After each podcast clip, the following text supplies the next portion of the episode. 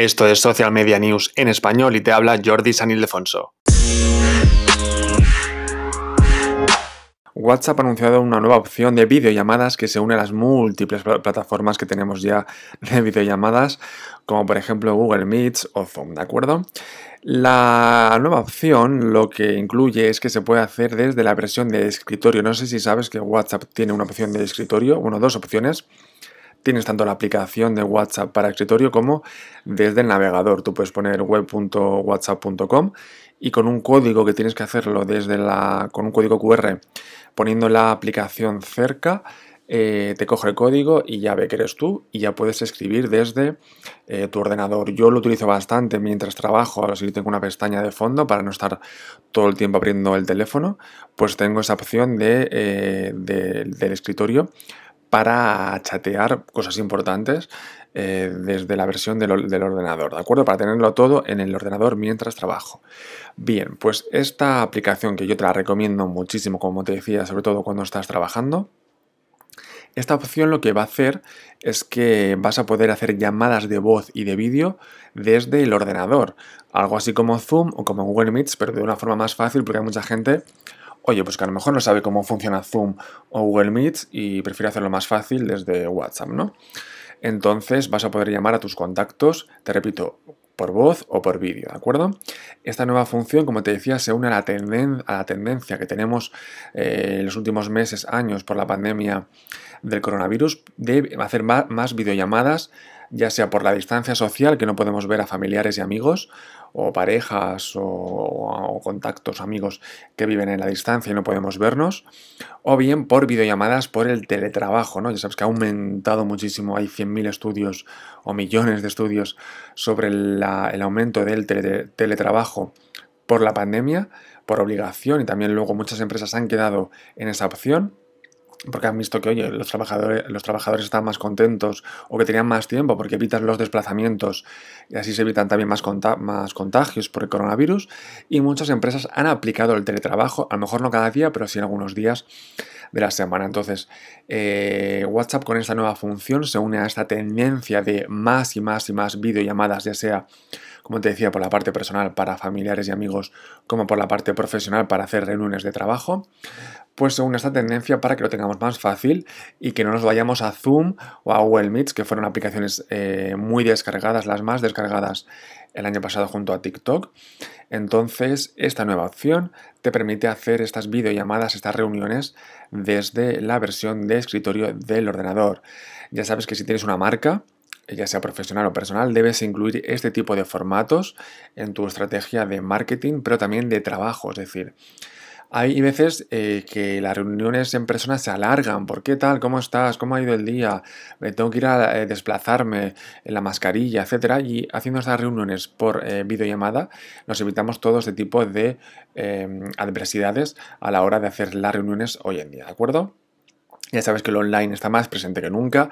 Tener una estrategia digital o transformar tu empresa digitalmente. Muchas empresas están haciendo una transformación digital, ¿no? Incluso, por ejemplo, muchos bares eh, de barrio, muchos eh, restaurantes que simplemente lo que hacían era hacer la comida, servir el menú a la gente que venía a su, a su bar, a su restaurante, pues ya han aplicado el tema de hoy hacemos una web, eh, que la gente pueda reservar la hora desde la web, salir en Google My Business, que salgamos ahí, que tengamos reseñas positivas, a la gente que venga al local decirle que nos deje una, reseña positiva si les ha gustado, que hagan fotos, que la gente cuando busque comida mexicana encuentre este bar. Es decir, no solamente estamos aquí, abrimos y que la gente venga, no.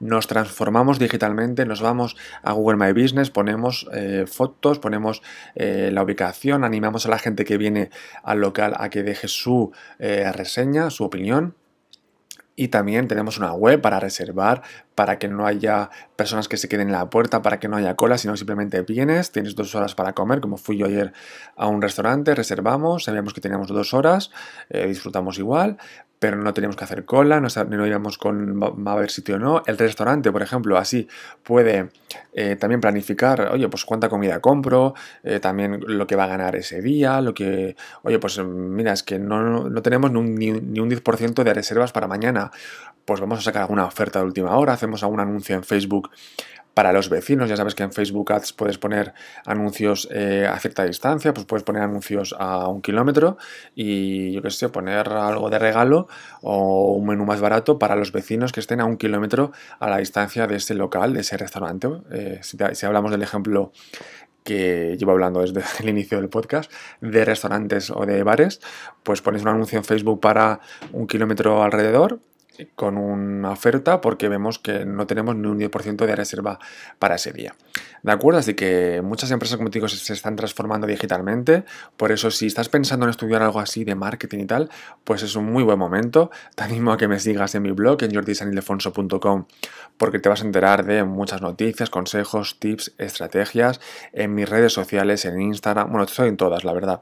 En Twitter, en Instagram, en LinkedIn, en Twitch, en Clubhouse en todas, en Pinterest, en todo, en todo, en todo, en todos. Eh, Facebook, tengo la página que se llama como este podcast, Social Media News en español, donde hablo de más noticias visualmente. Es decir, porque aquí lo malo del podcast es que solamente me podéis escuchar, pero no tenéis el apoyo visual para ver las noticias que estoy contando. Bueno, pues os podéis ir a esta página de Facebook, me podéis seguir en la página de Facebook de Social Media News en español y también en Twitter pues también publico imágenes. En Instagram publico solamente algunas noticias que tienen que ver más con Instagram o, alguna notición de otra red social, pero la mayoría de cosas que publico en mi cuenta de Instagram de Jordi San Ildefonso son noticias de Instagram, pero en Twitter y en la, página de Facebook de Social Media News en español y mi Twitter eh, de Jordi San Ildefonso publico noticias eh, de redes sociales que sé que os gustan y que luego algunas os comento aquí en el podcast porque son muchísimas, ¿no? Pero yo os daría 100.000 noticias aquí en el podcast, pero tampoco quiero cansaros con tantas noticias, entonces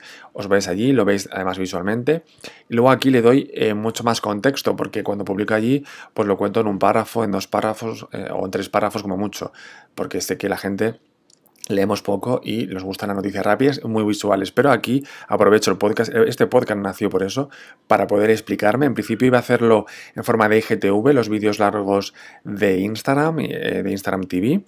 Eh, pero no quería meter todo en Instagram, ¿no? Me parece que también tenemos que tener varias vías de comunicación y era una forma perfecta para tener aquí un podcast. Ya tuve un podcast que era semanal, donde hablaba de estrategias y tal de marketing, pero pensé que, bueno, lo dejé ese tipo de cosas para, para el blog o para hacer alguna charla en especial así que os guste, si queréis, en Zoom o donde sea, o por ejemplo ahora en WhatsApp que podemos hacer videollamadas múltiples pues, eh, pues lo dejo para eso. Pero el podcast eh, lo dejo para contar estas noticias, pero con un poco más de, de, contexto, ¿no? Es decir, por ejemplo, hoy la noticia iba sobre WhatsApp, pues va a tener la opción de videollamadas desde la versión de escritorio, pero te estoy hablando de miles de cosas más.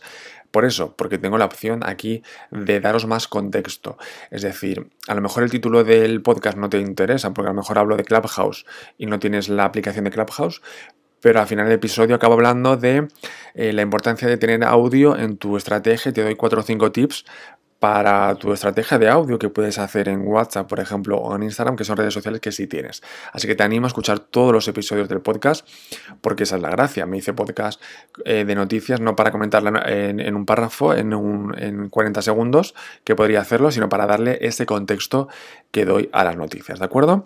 Así que te recuerdo el tema de hoy, de este episodio, y es que WhatsApp ha anunciado, oye, que si ya tenías pocas plataformas de videollamadas, ahora vas a tener una más en la versión de escritorio porque vas a poder hacer llamadas, videollamadas, tanto de voz como de vídeo, desde la versión del ordenador, del portátil, del laptop eh, de, de, WhatsApp, ¿de acuerdo? Así que, como te decía, recupera, ve atrás en los episodios de este podcast porque hay muchos episodios que seguro no te has enterado de esas noticias y como te decía, le doy más contexto a esas noticias, ¿de acuerdo? Y nos vemos también, como siempre, como no, en el blog en jordisanildefonso.com.